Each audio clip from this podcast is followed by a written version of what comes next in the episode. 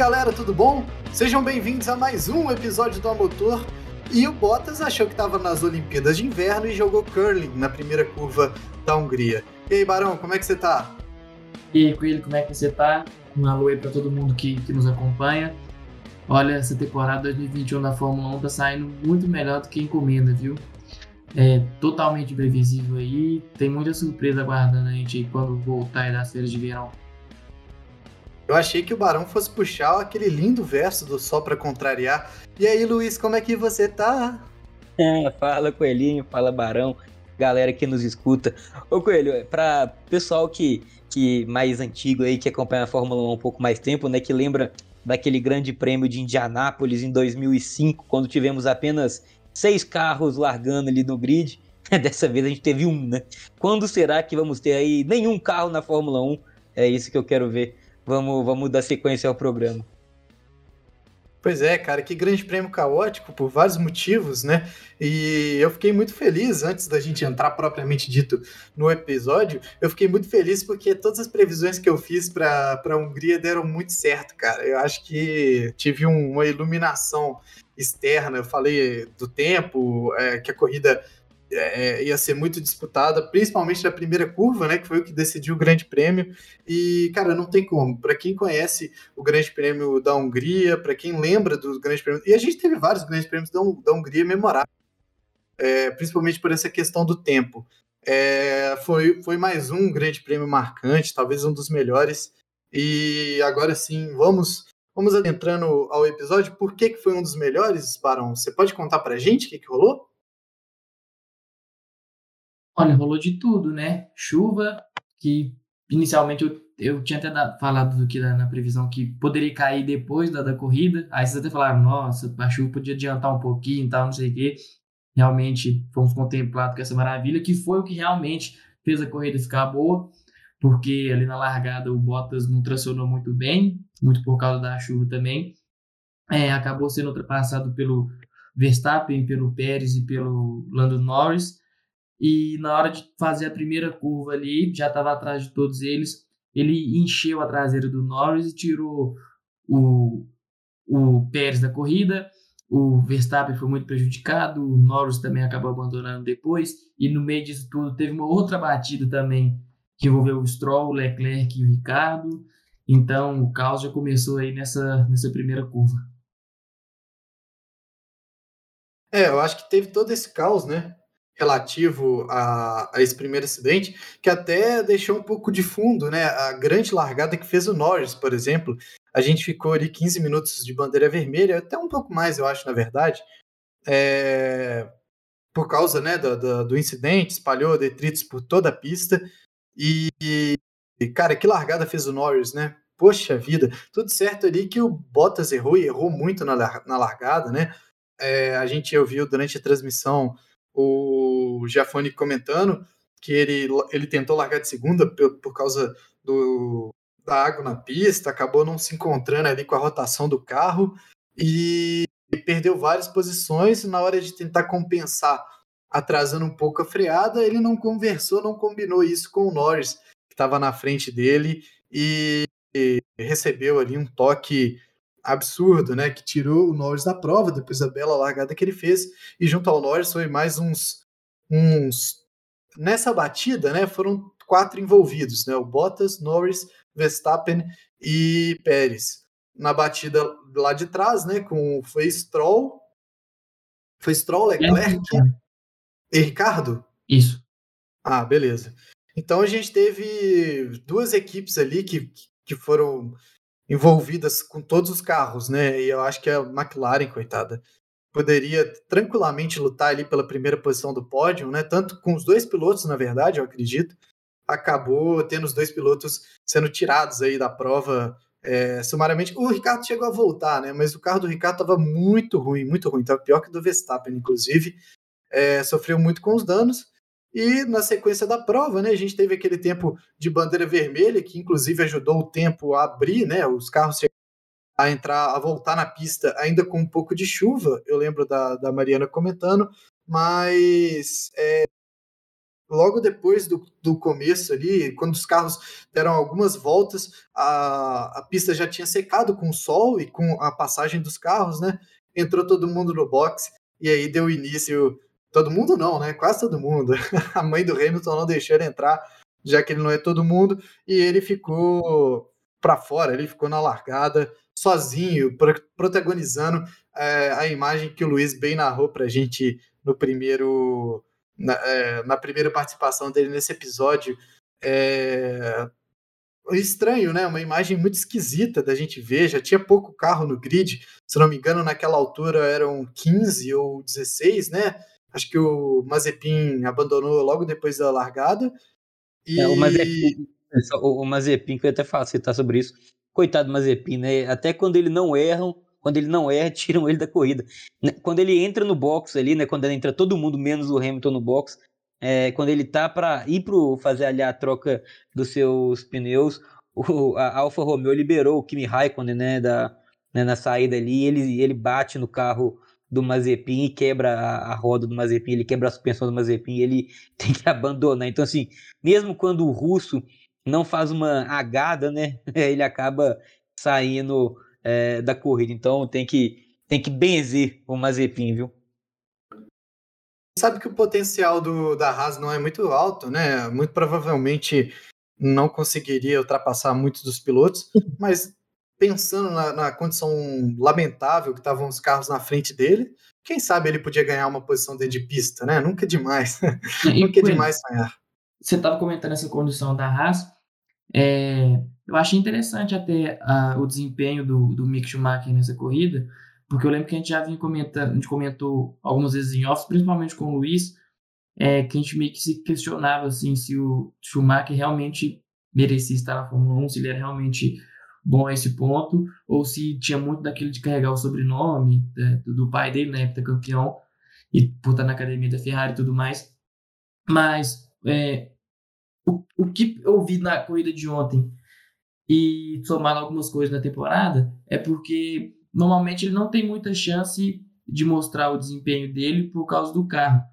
É, na, nessa última corrida na Hungria, eu achei que ele foi combativo. Por exemplo, quando ele foi, o Verstappen foi disputar a posição com ele, é, eu achei que ele defendeu bem, não, não, não vendeu a posição fácil. E foi uma, uma, briga boa de ver, apesar ali do, do carro do Verstappen já estar tá um pouco variado por causa da, da batida da primeira volta. Mas eu achei interessante, acho que é um ponto a, a se observar, assim, porque são raras as chances que ele tem de, de brigar com alguém. Normalmente ele anda sozinho, mas ele anda mais atrás dele e ele não consegue acompanhar as outras equipes, a, a Alfa Romeo e a Williams. Então, na, numa das poucas chances que ele teve, eu acho que ele conseguiu mostrar pelo menos um, um trabalho mínimo aí. É, eu acho que ele andou muito bem mesmo para o carro que ele tem, porque ele tinha apresentado, e foi justamente o momento seguinte, né? Essa bandeira vermelha quando os carros voltaram à pista numa largada memorável, né, com um carro só, só com o Hamilton, que acabou dando uma, uma volta ali para sacar como é que estava, eh, se ele ia conseguir ainda tirar alguma vantagem do pneu que ele estava, não foi possível, ele deve ter perdido é, meio segundo, coisa do tipo em relação aos pilotos que saíram de pneu para pista seca. É, não me lembro se eles saíram de macio ou de dura agora, mas eu acho que foi o pneu amarelo, né? Alguém pode pode tentar me ajudar aí. Mas é, ele acabou amarelo, tendo que parar amarelo. Foi amarelo? É, eles acabaram, o, o, Hamilton teve que acabar entrando logo em seguida e remar lado a lado com o baleado, né, Verstappen na primeira, na primeira, inclusive como, como o Verstappen não não não abandonou a prova, né? Eu acho que muito por causa da, da bandeira vermelha, porque não, não tinha medido ainda os estragos no carro, mas é, a ESPN publicou, né, uma imagem que é a lateral do carro dele, aquela parte de baixo, né, do solo, completamente fora de um lado, né, do, do, do carro, que deixa, com certeza, deve deixar o carro completamente desequilibrado. É um resultado muito positivo, né, pelo que ele teve, pelo acidente que ele se envolveu, né, ainda mais que vários pilotos abandonaram. Bom, no que se deu no relativo ao resto da prova, teve uma batalha ali inicial, é, contando que o Hamilton e o Verstappen juntos tentando ultrapassar vários pilotos, o próprio Gasly, que não se envolveu no acidente, mas teve que sair da pista para escapar. Acho que teve algum dano no carro também, porque não estava andando muito bem naquelas primeiras voltas de bandeira verde. É, a gente teve essa disputa maravilhosa do Mick Schumacher com o Verstappen. O, o Verstappen não estava conseguindo passar nem por reza, e aí o Hamilton conseguiu passar rapidamente depois. É, o Hamilton parou no pit, fez o pit primeiro que todo mundo para tentar uma estratégia diferenciada que deu muito certo, uma boa chamada da Mercedes depois do vacilo, né, que foi aquela aquela decisão, né, de continuar ali, que para mim não é um vacilo muito grande, porque eles não tinham como ele saber se todo mundo ia entrar ou não, ele acabou servindo de de boi das piranhas, né? E o Ocon a, e a Alpine tomaram a decisão correta, que foi seguida pelo resto do pelotão, de entrar e trocar o pneu seco, que deu, inclusive, a, a vitória, né, pro, pro Ocon, que, cara, além de uma excelente decisão, eu acho que todo mundo vai concordar, teve uma direção de maestria, cara. O Ocon não errou. E, tipo assim, eu sou um cara que sou muito fã do Vettel, mas, mas cara, o Vettel tava andando muito, o Ocon tava andando muito. Eu é. Eu que... Pode falar. falar. Não, é, realmente, eu ia concordar com, com o Coelho. É, o, o Ocon andou tanto que, assim, é, eu até brinquei ontem, né, com o Coelho, conversando com ele depois da corrida ali, é, que se tivesse corrido até agora, se tivesse correndo é, mais 24 horas ali, até brinquei falando, se tivesse as 24 horas da Hungria, o, o Vettel estaria ali mais um segundo, um segundo e meio atrás do Ocon até agora, cara. Porque o Ocon realmente não errou. O Vettel falou muito bem depois da corrida, né? Que é, ele tentou de tudo, é, mas que teve muita dificuldade para ultrapassar. E assim, na minha visão, o Vettel até tinha um carro melhor, tinha um pace melhor de corrida ali, né? Mas não estava conseguindo passar, porque o Ocon realmente não errava. A, a pista também não facilita muito para ultrapassagens, então é, grande corrida do francês que dá uma resposta, né? Depois de, de ter renovado o contrato e ter ficado ali algumas etapas, né, algumas corridas indo muito mal, né? É muito bem lembrado isso aí que você, que você falou. Ele precisava dar essa, essa revigorada, porque o Alonso já estava começando a, a sobrar ali na, na equipe. E o bom também, igual você comentou, essa não foi uma vitória que assim que caiu no, no colo do Ocon, né? apesar do, do acidente das, das zebras, é, foi uma coisa que ele teve que sustentar, ele teve que segurar a vantagem, teve que segurar o Vettel. Então, vem num momento bom demais para ele, ele que já teve altos e baixos aí na, na Fórmula 1. Em 2019 ele acabou ficando fora, não conseguiu assento, voltou no ano passado pela, pela Renault, estava um pouco no processo maior de adaptação. Agora já parece estar tá, tá fazendo um bom campeonato, conseguiu a vitória aí, então ele que já foi cotado também como um dos, das jovens promessas, ganhou do Verstappen na época de Fórmula 3, no, no confronto direto. Então, realmente, ele precisava de alguma coisa para poder dar, dar aquele gás para o piloto. Boa, lembrando é. que, é só, só, mais uma coisa, que é, nesse mundo da Fórmula 1, onde é tão é, é, dividido entre Hamilton e, e Verstappen né, atualmente, né? De vez em quando surge aí um piloto como teve o Pérez esse ano, o Bottas de vez em quando faz alguma gracinha, mas as últimas duas surpresas né, na Fórmula 1 vencendo assim que ninguém esperava, né, foram franceses, né, no ano passado com o Pierre Gasly e agora com o Ocon. Exatamente, muito bem lembrado, né? E eu acho, cara, eu acho o Ocon um excelente piloto. Aquela temporada que ele fez que ele acabou ficando de fora, né, da, pela, não lembro se era ainda fosse Índia, ou se já tinha mudado de nome para Racing Point, mas... Acho que foi, foi, quando virou Racing Point que ele saiu. É, acho que foi quando virou mesmo. É... Porque logo em seguida quem entrou no lugar dele foi o Stroll, né, então foi, foi na temporada que virou de, que mudou de nome, né, por causa de todo aquele processo. O Ocon, eu acho que foi uma Inclusive, ficou à frente, né? Ficou à frente do, do Sérgio Pérez, que a gente sabe que é um excelente piloto. E ele, para mim, cara, tem um teto, né? Um, um, um planejamento para evolução muito alto. Eu acho ele um excelente piloto.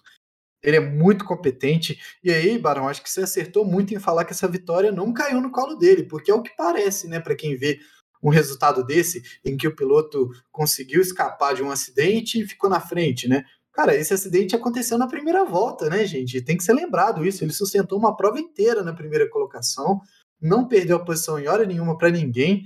A Alpine foi muito profissional em manter ele, ele na frente. É, o Vettel, como ele mesmo disse, o Vettel, gente, tem cardápio. Ele pode apresentar um milhão de manobras para tentar ultrapassar o Ocon ali. A gente viu, né, como o Luiz falou, o Vettel tinha um melhor carro, tinha um melhor pace, conseguia aproximar, baixar de um segundo, abrir asa duas, uma, duas vezes, botar de lado, e o Ocon não deixava, cara. E tudo isso muito limpo, tudo isso muito dentro da dentro das regras, né? Se assim dá para dizer, né? Hoje na Fórmula 1, em que se tem regras muito duras para contatos.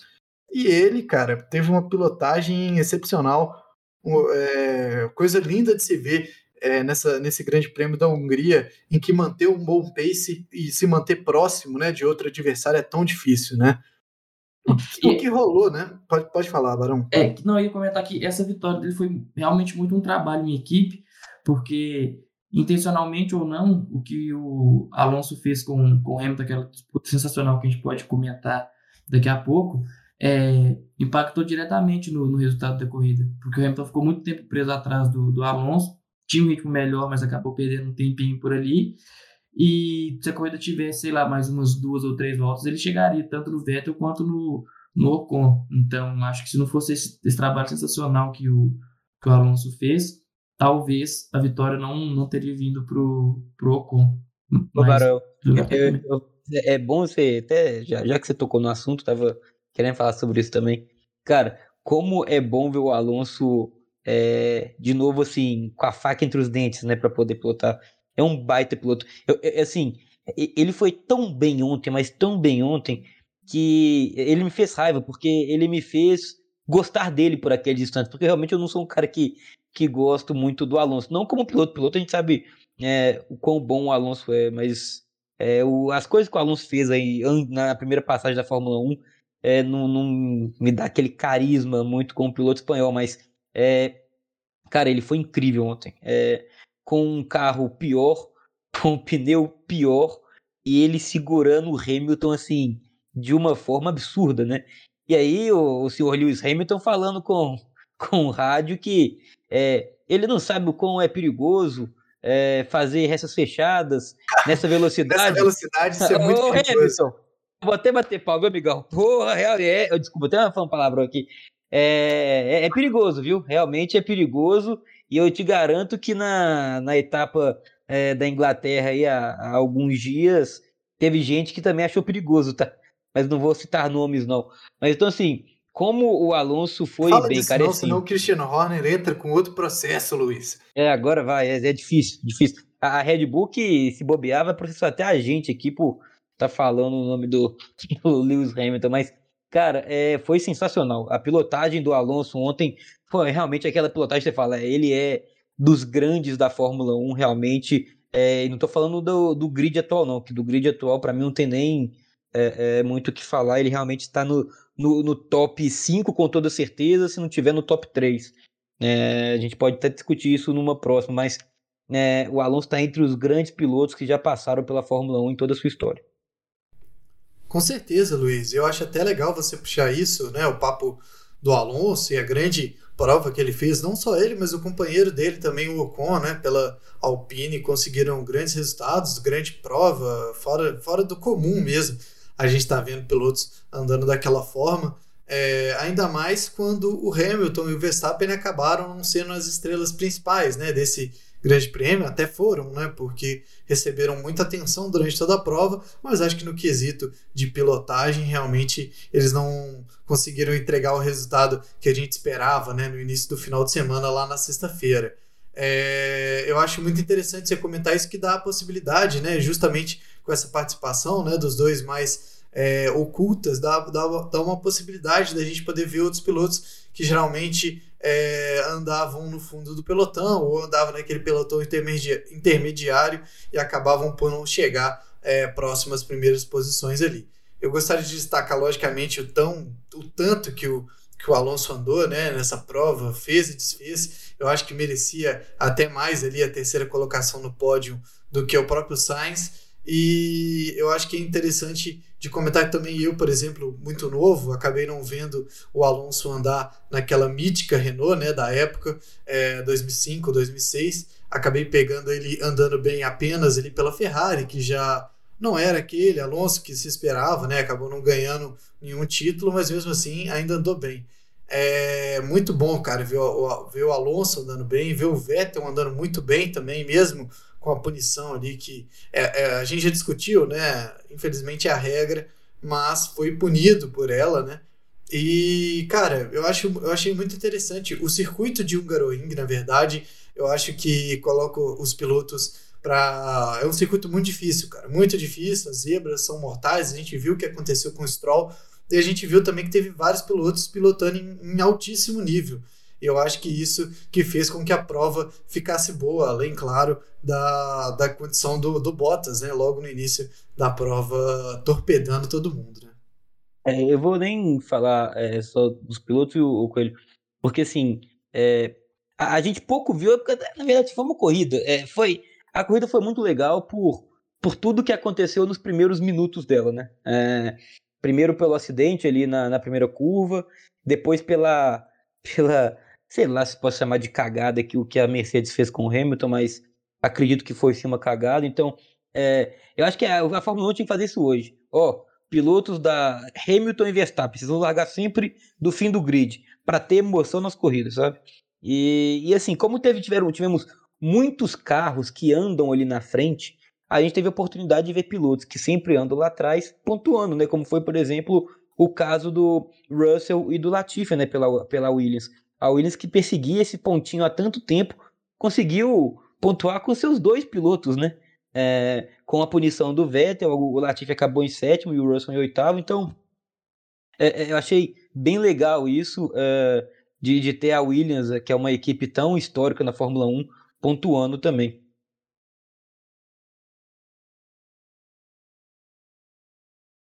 Barão. Oi. Eu destaque aí de mais pilotos, por favor. Tá dando pra ouvir? Sim. Hum. É, eu ia até fazer um comentário também em cima da, da Williams, mas você já passou por aí. Foi interessante aquela hora que a gente viu o Latifi na terceira colocação, né? Ainda mais considerando ali uma, que o circuito da Hungria é um pouco travado ali. Até cheguei a sonhar, talvez, será que acontece alguma zebra ou coisa do tipo assim eles até acabam pegando um pódio, mas o ritmo do carro realmente é um pouco inferior, um pouco não é bastante inferior, isso aí seria pedir demais.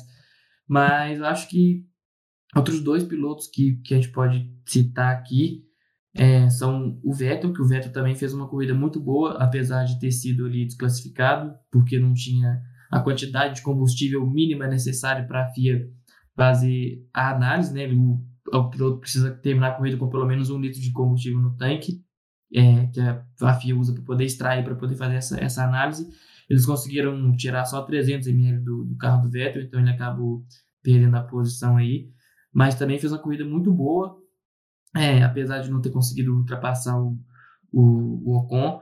Mas é, há muito tempo também que a gente não viu o Vettel tão, tão combativo assim. Talvez a gente tenha visto ele tão bem assim, no Azerbaijão, mas antes, assim, eu não, não lembro de uma coisa que ele estava realmente muito bem.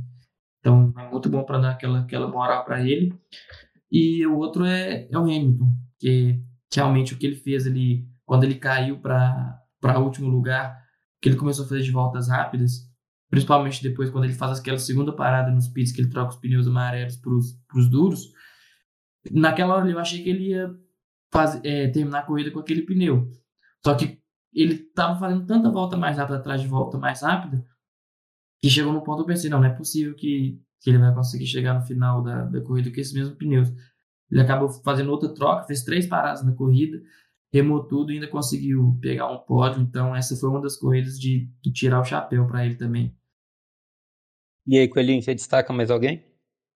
Eu destaco, acho que o meu destaque final vai pro para a grande prova da Williams, né? Eu acho que a festa é toda do, do George Russell, que finalmente conseguiu pontuar, mas se não fosse a mídia, se não fosse a mídia, eu acho que a festa ficaria com Latifi, que conseguiu andar para mim melhor ali do que o Russell durante toda a prova. É muito engraçado, cara, muito muito bizarro isso.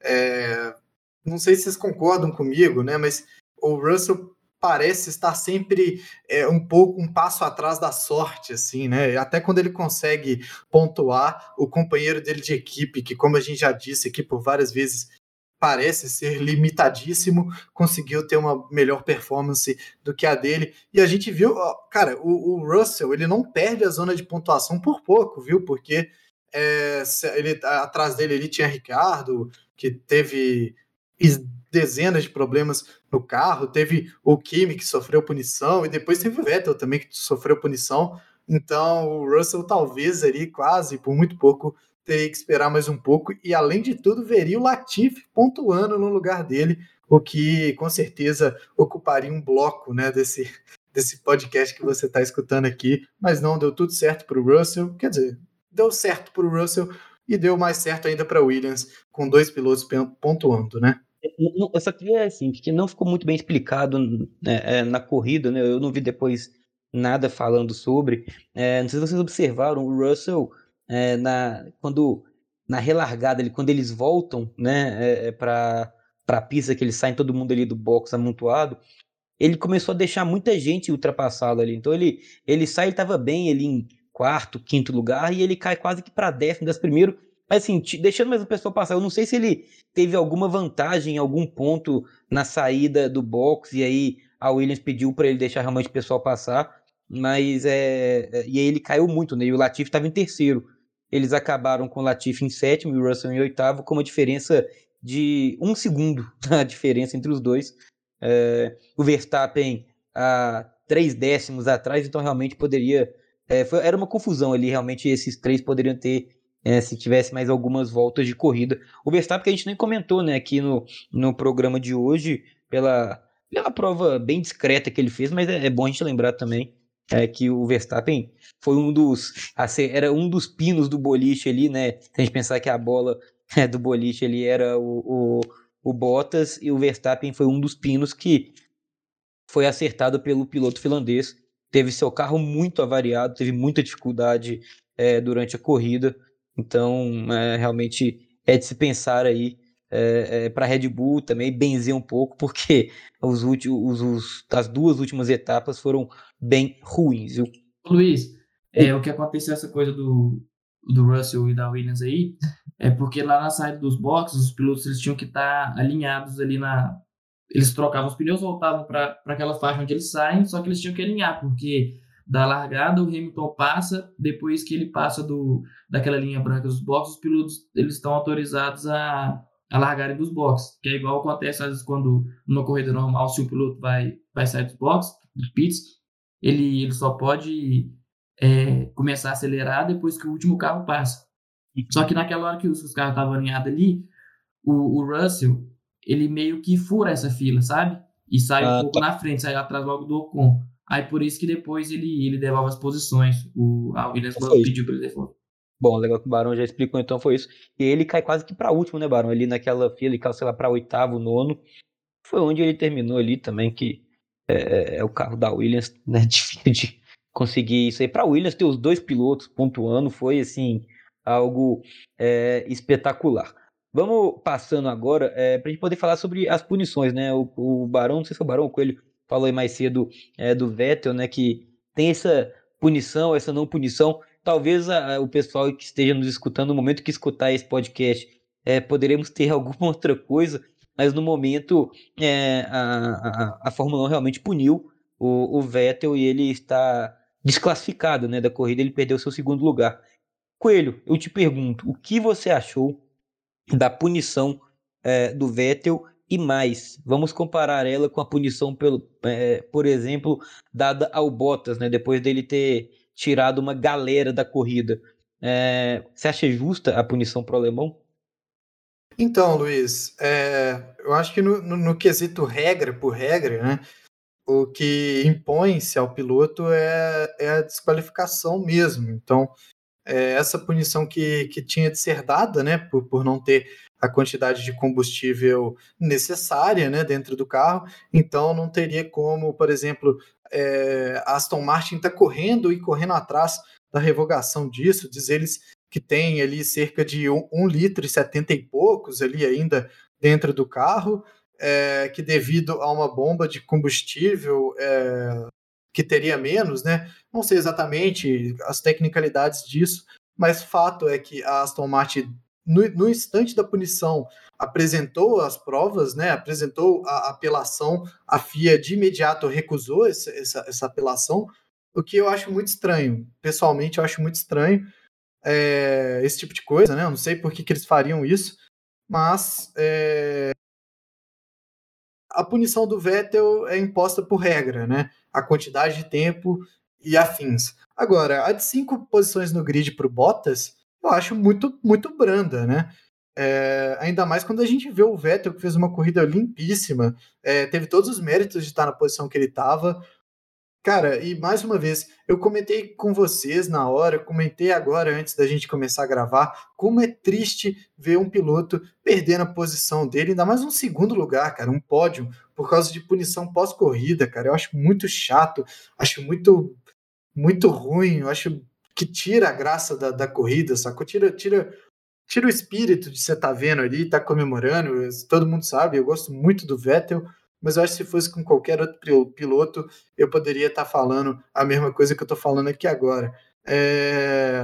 Regra é regra, né? A gente tem que respeitar, eu acho uma regra boba também. Não é possível que não tenha outro método de se comprovar que a gasolina que está lá no carro dele, por exemplo, não, não é adulterada, e não é possível que a única punição possível para esse negócio é a desqualificação, sacou? Por que, que não perde duas, três, quatro, cinco posições do grid? Com certeza ia ser é, mais, bem, mais bem visto pela Aston Martin, que até agora está tentando entrar com recursos, um atrás do outro, juntando provas, né? Eu acredito que a FIA em algum momento vai ter que avaliar isso, não é possível, né? Poxa vida, é, senão aí fica muito estranho mesmo. Lembrando que o Vettel né, se envolveu numa polêmica absurda é, relativo ao governo húngaro, né? Que, que tem uma série de problemas ali com, com os direitos LGBT, QI+, e ele foi em protesto com isso, é, quebrou uma das regras lá da, da FIA de vestir o macacão na hora da apresentação oficial, né, para é, na hora dos hinos e tal, que os pilotos vão perfilando a, o, o grid. Ele não estava com macacão, estava com uma camisa que era tipo assim, é, é same love, né, é, que é tipo uma tradução livre, o mesmo amor com, a, com as cores do, da, do orgulho gay, né, LGBT, e no capacete, no tênis. O, o Vettel foi completamente político né, para essa, essa prova, e a gente sabe que a Fórmula 1, por mais que tenha pego para si né, no ano passado o lema We, we Race as One, né, a gente corre como um, não leva muito isso às vias de fato, né? Então eu acho triste essa punição do Vettel, espero de verdade, de coração, que não tenha a ver com nenhuma questão política, né? Que não seja uma punição desse tipo, mas é, eu acho que para se confirmar isso, eles têm que levar em conta a reclamação do da Aston Martin, que para mim tem muito mais fundamento do que as reclamações que não incessantes né, do Christian Horner em relação ao acidente do Max Verstappen. Eu acho que eu dei minha opinião aqui, não sei se ficou, ficou claro para todo mundo. É, alguém tem mais alguma coisa para poder comentar disso? Não, é, eu acho que é isso, Coelho. E até pedir para você também, já que a gente tá falando de punição. Aí, é, só uma coisa sobre punição: o Stroll também foi punido com cinco. Não, não lembro se você comentou dele, mas ele, por causa da batida também, ele tomou cinco. É, gancho de cinco posições no grid de largada é. para a corrida de Spa, que é a próxima. Não, não comentei, Barão, obrigado. Mas merecido, né? Também. Da mesma forma que o Bottas, ele fez a mesma coisa. Resumindo, você tira é, pilotos da corrida, você recebe cinco punições. Você faz a corrida limpa e chega no final, é, a, a FIA não consegue retirar um litro de gasolina do seu tanque. Vou falar a FIA porque a Aston Martin é, alega que tinha mais de um litro no tanque. É, o piloto é desclassificado da corrida. Mas, o, todos Luiz, os pontos. Então, oi, diga. É, nessa questão, eu acho que, que as punições são, são diferentes assim, Primeiro porque eu acho que nessa quando é, é questão de, de acidente, de batida, é, vai muito questão de, de interpretação do, do que, que, aconteceu ali no momento. É, essa já do, do Vettel, é, não, tem, não tem um meio termo. Ou é ou não é. Aí, ou, tipo, se, se você tem um combustível, você não, não é desclassificado. Se você não tem, você é. E, então, não, não tem como punir ele de uma maneira mais branda, porque se no regulamento tá falando que você chega no final da corrida sem é, combustível, você é classificado.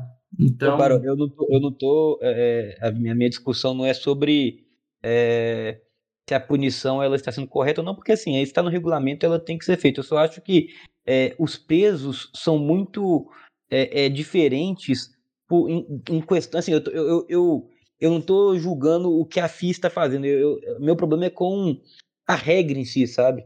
É, a gente teve essa discussão na semana passada, né, sobre depois do, do acidente envolvendo o Hamilton e o Verstappen, onde eu falava que eu achei, para na minha visão, é, a punição para o Hamilton é muito branda, porque ele tirou um piloto da corrida, na minha visão, em um erro dele. É, o Bottas tirou também, é, tirou alguns pilotos né, ali é, da corrida, e ele teve uma punição para a corrida seguinte de cinco posições. Você consegue perceber que é, são, é muito diferente. É, se a gente for pegar assim, é, é claro que é, são acidentes diferentes. No caso do Bottas, ele também ficou fora da corrida. Mas é, eu acho, cara, eu acho que é, tinham que, que começar a pensar melhor nessas punições, sabe? O Hamilton perdeu mais punições do que o Bottas vai perder, por exemplo fazendo tomando a punição branda que ele tomou, ele perdeu menos punições do que o Bottas e o Stroll vai perder no grid, por exemplo. E ah, cara, eu acho essa essa a do Vettel é regra, é regra, tá escrito, o cara se não tiver cumprir isso, vai vai ser desqualificado na corrida. A última vez que isso aconteceu foi há 10 anos. É, dentro dessa mesma prova, o Russell não conseguiu completar traçado até o box. O próprio Ocon também não conseguiu. É, todos eles tinham, tinham um litro, só o Vettel que não tinha. Eu achei muito esquisito isso, né? E não tiveram a avaliação. Não sei se isso acontece de forma aleatória, né? Por exemplo, se eles tiram um só para avaliar e se você tiver sorte, não vai ser o seu carro. Mas não sei, cara. É isso. Não, na verdade, eu... eles, eles até tiram, devem tirar de todos, né? Não, não deve ser muito no sorteio, não. O que acontece é que eu acho que o, o Russell e o, o, o Ocon, eles pararam antes para não realmente chegar nesse a, abaixo do limite, entendeu? É, eles não deram ali a volta completa para não realmente já devia estar tá no conta-gota gasolina, então eles preferiram parar antes para não abaixar desses desse litro que é necessário ter na, na bomba. E ele, o, o, o meu problema com, eu acho que se está na regra realmente que o carro do Vettel não tinha um litro de gasolina, ele tem que ser é, eliminado da corrida. Tudo bem, elimine ele da corrida, porque ele sabia disso. A equipe sabia disso. O meu problema com, com a punição do Vettel é que a Aston Martin alega que tinha mais de um litro. Ou, ou a Aston Martin é uma mentirosa assim de gigantesca é, tamanho, porque a Aston Martin diz que tinha mais de um litro no carro. Ela, ela até falou que tinha um litro 750, se não me engano, um litro 350, é, e que a FIA que não conseguiu retirar é, mais gasolina do tanque. Então, assim, cara, é, é, é, é muito estranho. É, é, isso que é meu, estranho, meu estranhamento no caso do Vettel. Pois é, alguém tem mais algum comentário sobre as punições que, é, querendo ou não, até, um palco, né? É, é até para você já falar sobre a punição, a gente tá falando das punições, é, que a Ferrari tá querendo, né, cara? Agora, dessa, desses acidentes, a Ferrari também tá querendo mais punições, não é isso? Exatamente. Como, como você comentou, Luiz, a punição não ficar só nos pontos, né? A Ferrari, a gente viu a reação do Leclerc, principalmente. Leclerc, quando se envolve em alguma coisa, mostra um lado dele é, muito violento, né, cara? Muito, ele fica muito puto, reclama muito e me passa uma impressão ali, aí, com todo respeito aos fãs do Leclerc, de ser um baita de um babaca, cara, porque, poxa vida, o cara não, o cara não aceita absolutamente nada, fica indignado toda vez, xingando todo mundo, parecendo Tsunoda, que chegou de novo na prova, muitos palavrões, inclusive. Bom, voltando ao tema da Ferrari, né, é, a Ferrari vem sofrendo muito com acidentes, enfim, é, ela pediu ali a, a revisão, né, em relação a, principalmente embasada né, no teto orçamentário, que é algo que se impõe diretamente, né? Quando você coloca que os, que os caras, que os pilotos, as equipes, na verdade, têm que manter um teto orçamentário e, e você é torpedado durante a primeira volta do Grande Prêmio, a Ferrari impôs, impôs não, né? se demonstrou é, que as equipes que causaram os acidentes fossem responsáveis também pelos danos é, patrimoniais né, que causaram. Então, a Ferrari é, teve um dano no carro e acabou tendo que abandonar. É, a Ferrari que já gastou uma grana com, com, com danos em batidas nessa etapa, né, nessa, nesse ano, na verdade. E a própria Red Bull também pensou, vem, vem formulando uma reformulação do teto orçamentário da Fórmula 1 é, para lições mais pesadas em equipes que, que acabam envolvendo-se em acidentes e sendo julgadas culpadas, né? E aí, cara, vai entrar numa discussão maior, né? Como, como que vai ser essa definição de culpado, qual que vai ser o valor estipulado, quem que vai estipular esse valor, essa multa que seja, porque atualmente a multa é, é estimada né, pela FIA e é paga para a FIA quando algum piloto infringe alguma regra, alguma coisa do tipo. Nesse caso, é, a gente usou, eles usaram como exemplo, né, na verdade, principalmente a Red Bull para estipular né, um valor é, no acidente de Silverstone, né, causado pelo Lewis contra o Max Verstappen, o, o conserto custou cerca de 8,1,8 milhão de reais, né? É, é, uma grana, né, cara? Pela, pelo amor de Deus. É, 8, é um milhão de euros, né, na verdade, que eu acho que tá dando 9,3 milhões de reais aqui. Boa. E aí, Barãozinho, alguma coisa para adicionar sobre o assunto? Não, é, eu concordo nisso com o que o Coelho falou. É, tem muito a ver com a questão do teto orçamentário, mas aí nessa questão de produção vai entrar uma outra, é, um outro problema da FIA, que vai ser como é que vai ser interpretado isso, quando que o pessoal vai ter que pagar ou não. É, acho que vai ser uma coisa que vai dar muito pano para a manga, se, se realmente viesse a acontecer. Eu acho que ia acabar dando muita dor de cabeça para até para a FIA mesmo, porque ia começar a entrar aquela discussão da, das equipes. Eu acho que até talvez, dependendo, poderia ser que é, isso tentasse frear um pouco os pilotos, talvez eles fossem um pouco mais é, aí, medidos, não, não tentassem, não fossem. Podia não ser tão arrojado uma disputa com medo ali de, de causar um dano maior, você ter que pagar, por exemplo, o conceito de, de dois carros. É, então, acho que tem muita coisa a se pensar aí a respeito disso, dessa, dessa nova regra que a Ferrari gostaria que fosse colocada. Mas, sim, eu, eu acho justo. Se o cara bateu no, no meu carro ele está completamente errado, eu acho que é ele que teria que pagar.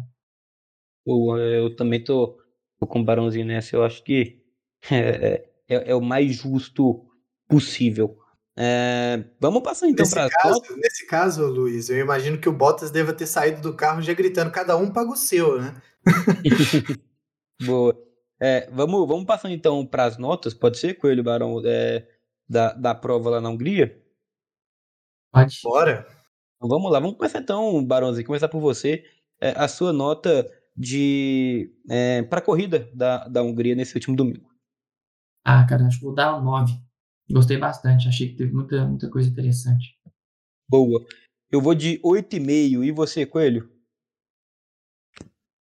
Pô, eu achei que você, eu vi notas menores, cara. Ainda mais comentário do Luiz estava representante uh, na, no, durante a transmissão, estava comentando muito mal sobre a, sobre a pista de Hungaroring.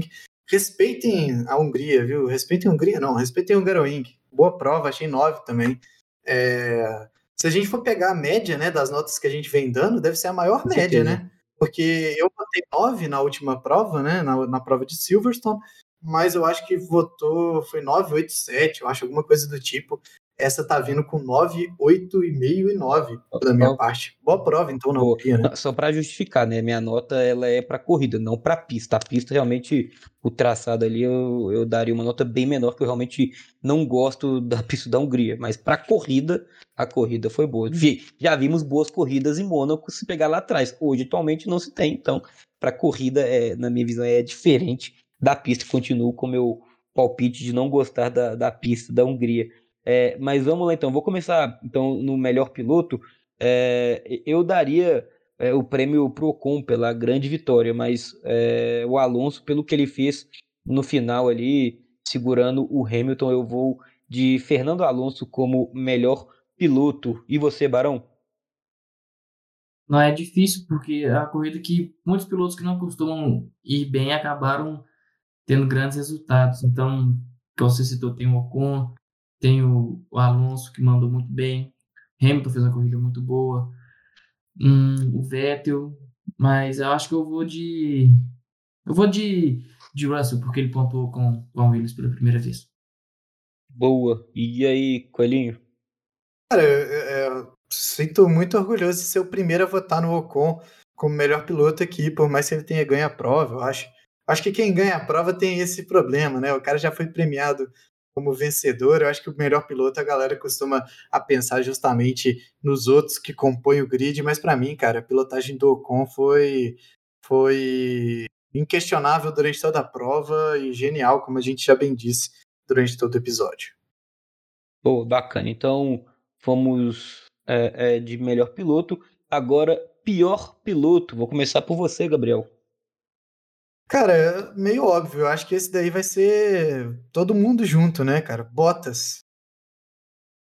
boa. É, é, o Bottas é uma boa, né? Porque o único problema do Bottas é que ele participou só de 5 segundos, mas a cagada foi tão grande que acho que Não, ele fez é um... duas, duas, cometeu em uma, em uma reta e meia curva, né? Porque ele larga muito mal, completamente mal, pega, perde quatro posições né, na largada, não foi? Duas ou três posições, mais de uma ele perdeu. É, e para compensar esse erro, ele erra de novo lá na frente, torpedando todo o pelotão. Boa. E aí, Barão? É, realmente, eu tava pensando em votar no Stroll aqui, mas só que o. Porque o que o Bottas fez, pelo menos, deixou a corrida boa, né? Mas só que o cara erra duas vezes em menos de, sei lá, de 100 metros. De, não, 100 metros não, tô, tô jogando para baixo, mas em menos de uma curva o cara comete dois erros, é, é complicado. Mas, ah, eu vou de Stroll, porque pelo menos a bagunça do Bottas rendeu coisa bacana pra corrida aí. E o, o, e o Barão, Stroll também errou na primeira curva, então. É, o que o Barão quis dizer, na verdade, foi é, o que o Bottas fez, tirou a, a, Red Bull da corrida e por isso eu não vou votar nele, porque ele fez meu dia mais feliz. É. Obrigado, Luiz, por traduzir tudo que eu, que eu quis dizer. De nada, as ordens, meu amigo. Cara, é. Assim, eu, eu, eu vou com o Coelho de Bottas, porque realmente ele é, bagunçou a corrida toda ali com, com, com aquele fato dele esquecer de pisar no freio na hora certa.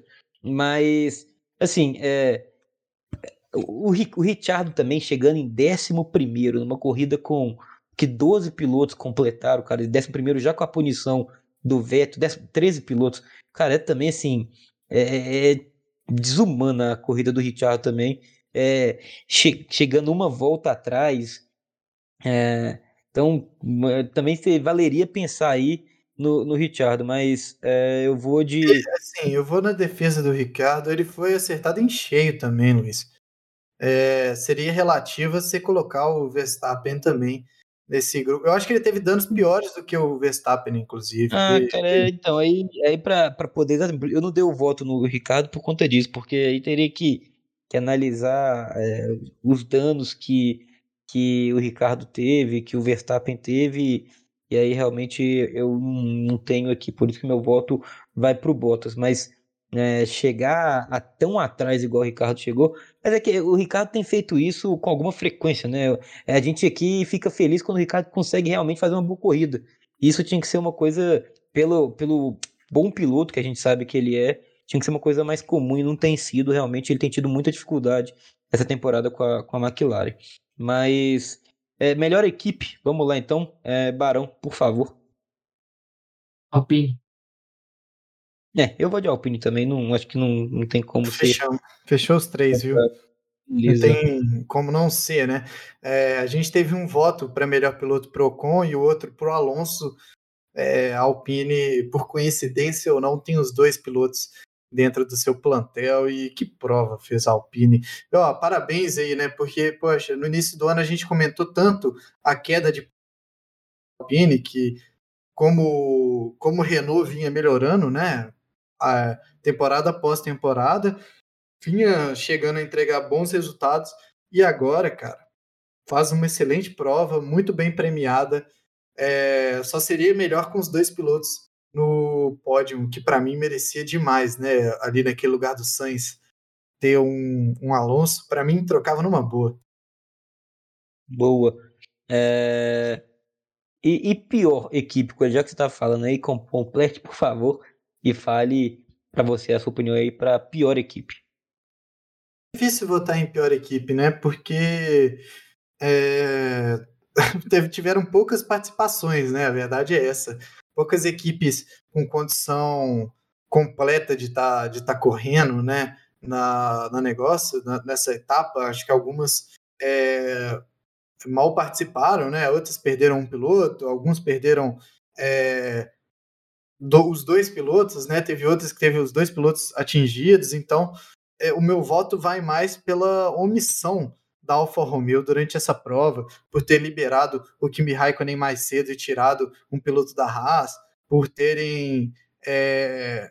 Cara, uma omissão mesmo. Eu não lembro se a, se a Alpine, se a Alpine não, se a Alfa Romeo se envolveu em algum acidente naquele início de prova, se ela, se ela sofreu algum dano, por exemplo, com o Giovinazzi, mas o Giovinazzi ficou em último, cara, o tempo todo, não ameaçou nada. É, eu achei lamentável essa participação da Alfa Romeo, ainda mais pelo erro do Kimi Raikkonen, do, do Kimi não, né? O erro com o Kimi Raikkonen soltando ele antes e eliminando mais um piloto dessa corrida maluca que a gente teve.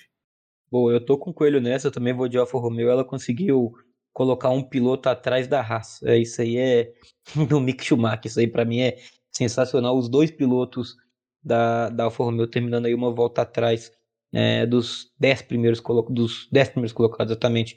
É, Barão, você. Um piloto atrás e um piloto dentro da Haas, né? Porque o Kimi quase entrou dentro do carro do Mazepin. É, eu vou de Alfa Romeo também, por causa dessa, desse, mais pelo vacilo que eles deram com o Kimi do que pelo desempenho do, do Giovinazzi. Boa, então aí estão as notas. Ô, ô Barão, é, já completa, por favor, também que tem notícia é, de Russell na Mercedes, pilotos da Fórmula 2 na Alfa Romeo, é isso?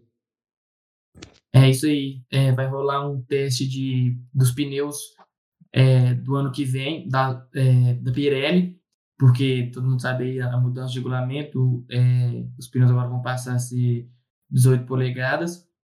Então, o Russell ele foi escalado aí pela Mercedes para poder realizar esses testes aí que vão, vão acontecer na quarta-feira, no dia 4. É, também o Theo Pourchaire, que ele é piloto da academia da, da Sauber, está na Fórmula 2 aí. Ele vai fazer o teste pela Alfa Romeo, só que ele vai testar nos dias 3 e 4, que no caso é na terça e na quarta-feira.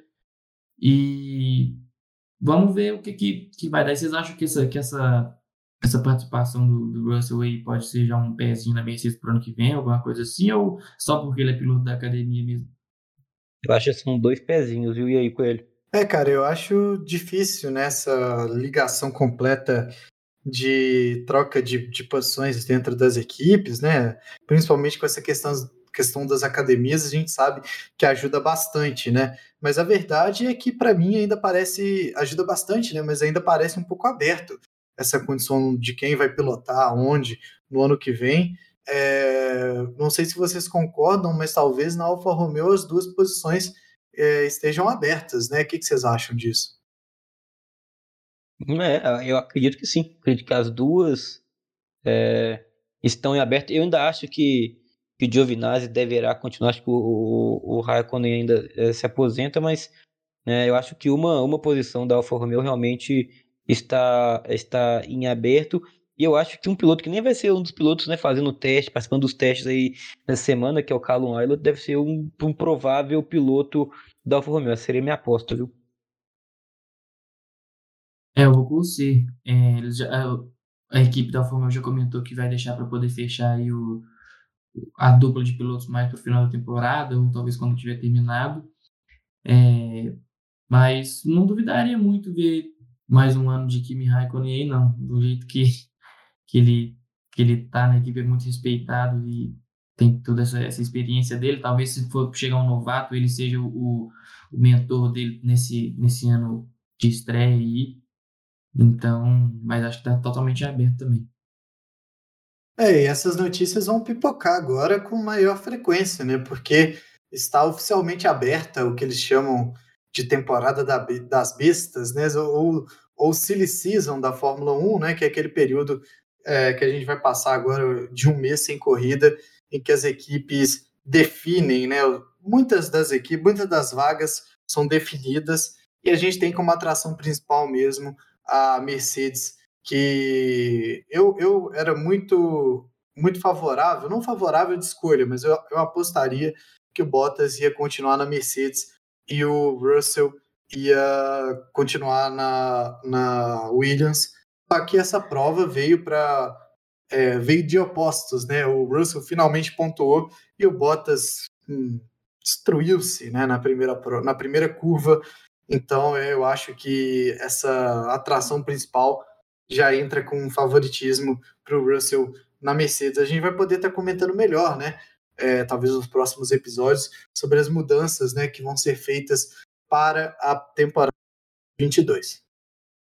Boa. É, vamos então já pulando de assunto. Vocês têm mais alguma coisa gostaram de acrescentar sobre Fórmula 1? Ah, ok.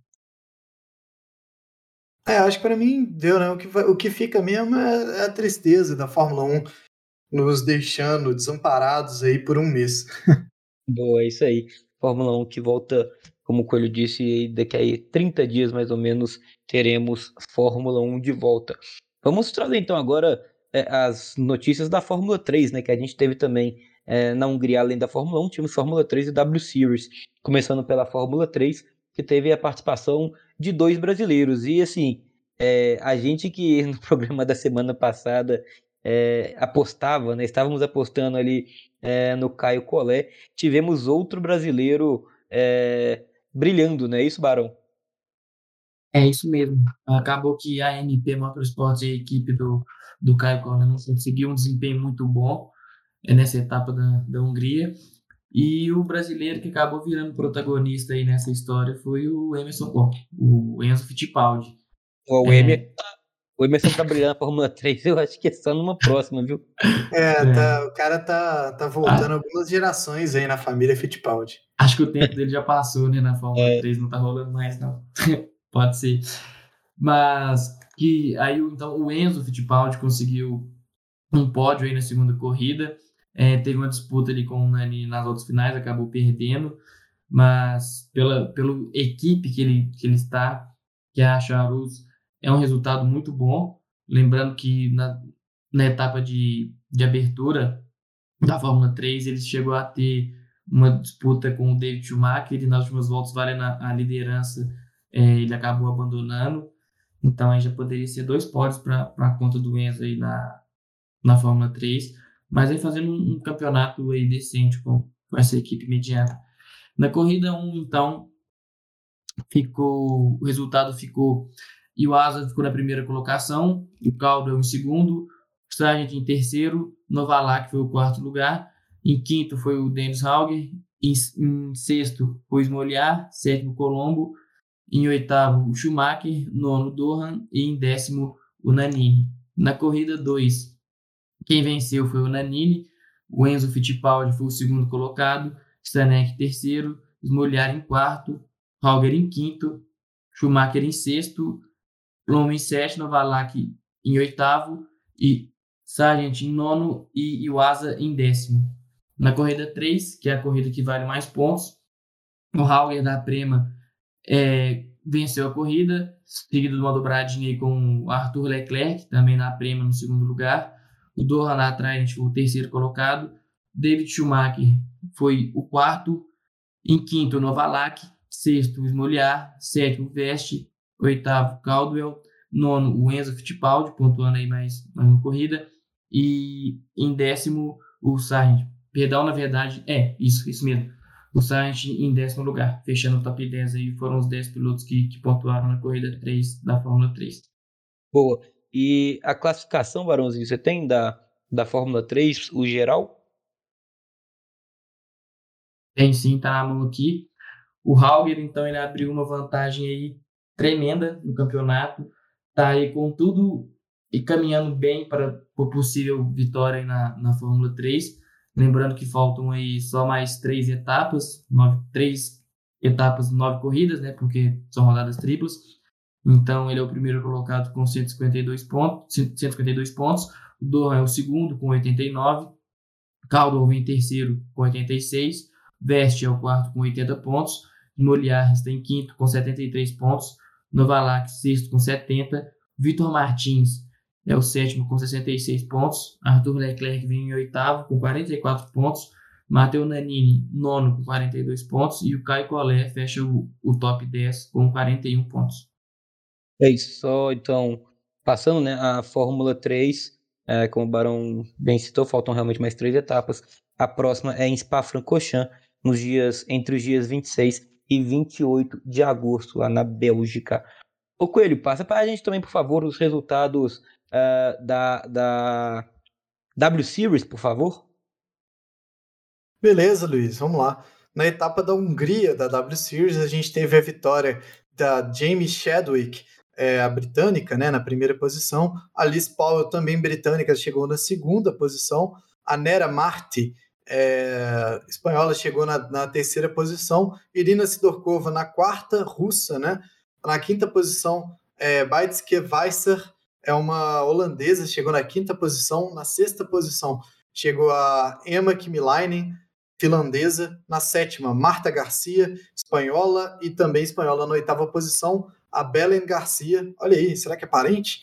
Na nona posição, a Bruna Tomazelli, brasileira, né? Uma boa, boa participação dela nessa prova.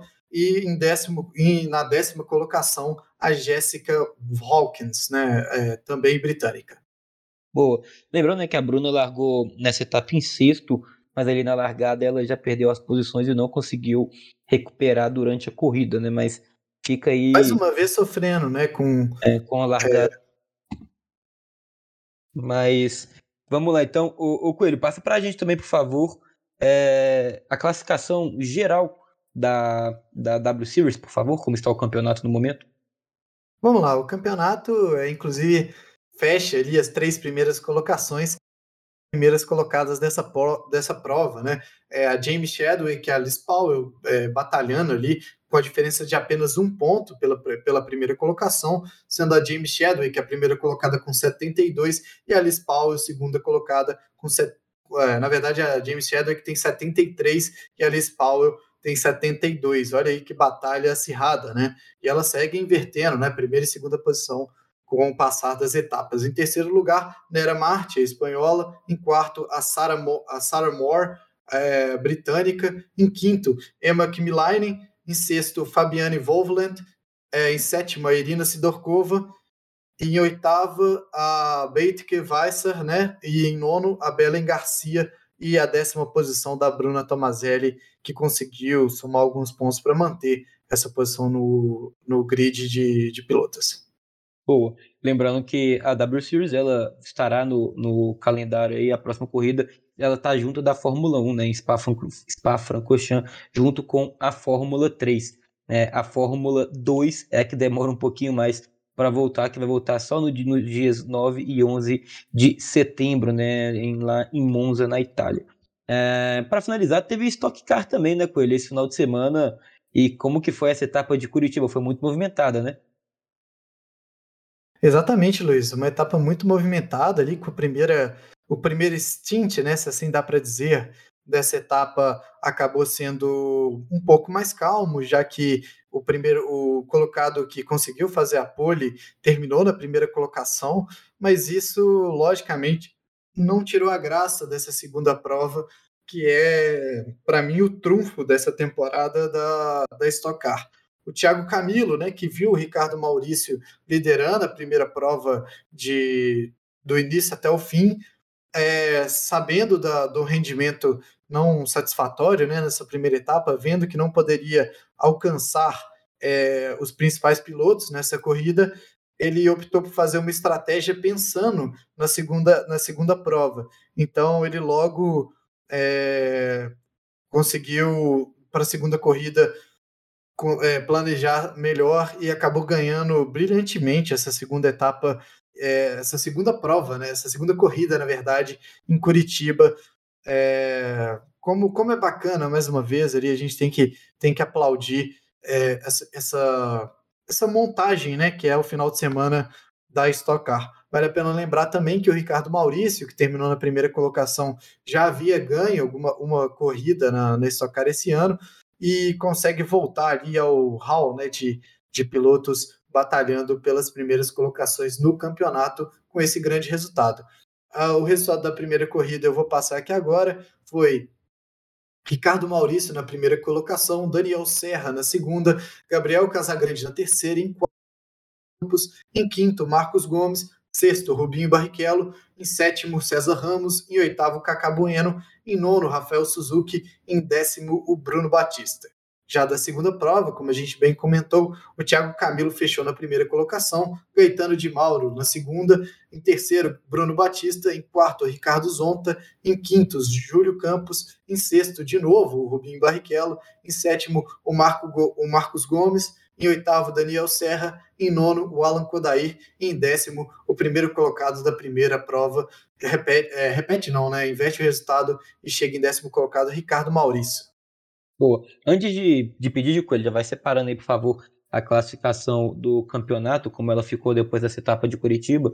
É, só fazer um, um adendo aí legal sobre o Felipe Massa, né? Realmente, de novo, ele não conseguiu é, estar ali entre os 10 primeiros, mas foi a primeira vez que o Massa conseguiu passar para o Q2, né? Na, na, na, classificação. Então, já mostrando que o piloto, que a gente sabe de toda a capacidade né, que, que tem o Felipe Massa, parece que ele vai se ajeitando dentro do carro da Stock, vai é, começando a, a, ter melhores é, resultados, vamos assim esperar, quem sabe na, na, etapa da semana que vem que repete lá em Curitiba o Massa consiga aí é, tá andando ali nesse bolo dos 10 primeiros. Você tem aí, Coelho, agora a classificação é, do geral do campeonato, como ela ficou?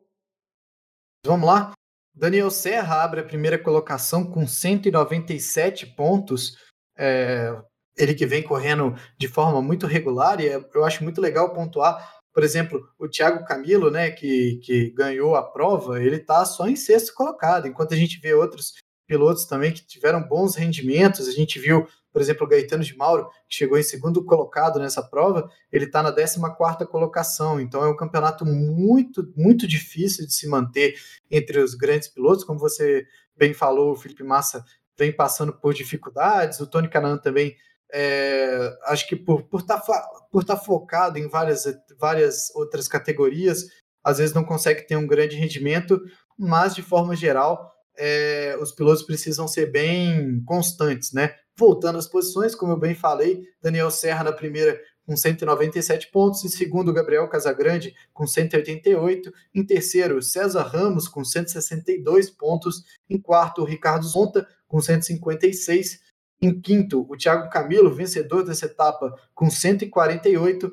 Atrás dele, por um ponto, o Rubens Barrichello, na sexta posição, com 147 pontos. E aí, é, a partir daí, vem Bruno Batista na sétima, Diego Nunes no, na oitava, em nono, Ricardo Maurício, é, que, que venceu né, a primeira prova, conseguiu voltar no top 10, e o Atila Abreu fechando a décima colocação com 123 pontos, né? Você ver a diferença, né?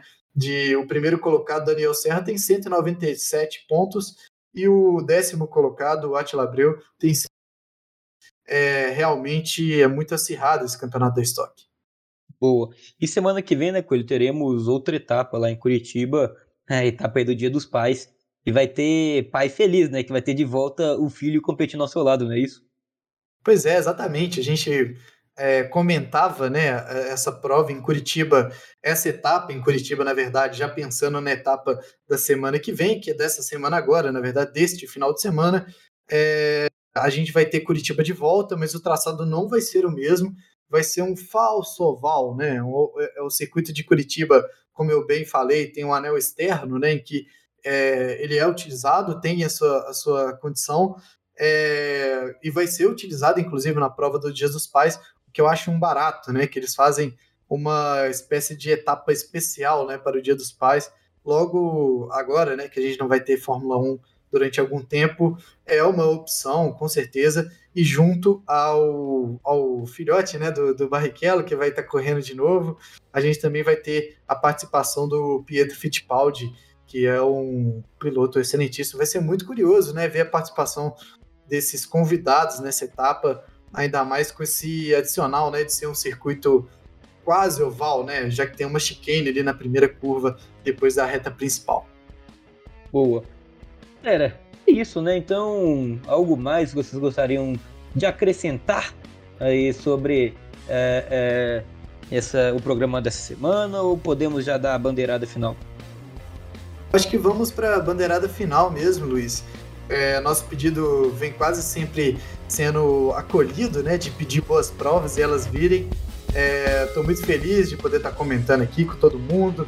É sempre bom deixar marcado, né, para a galera poder estar tá compartilhando, poder estar tá passando para mais gente, para quem acha que interessa, né? É, o conteúdo que a gente faz aqui. E é um prazer aí estar ao lado de vocês mais um, mais um episódio. Valeu, Barão! É isso aí, acho que a gente passou bem aí o que, que tinha para falar. É, foi tudo bem redondo, é, Pra ver você verá na semana que vem com mais um, um episódio aí do Amotor. Boa. É isso, galera. Como o Barão já bem falou, semana que vem estaremos de volta com mais um etapa, né? Mais um programa aí do Amotor, beleza? Se esteja aí com a gente, sempre compartilhe, né? Chame os amigos para estar discutindo para fazer o programa cada vez maior. Valeu demais, forte abraço, hein, galera? Fui!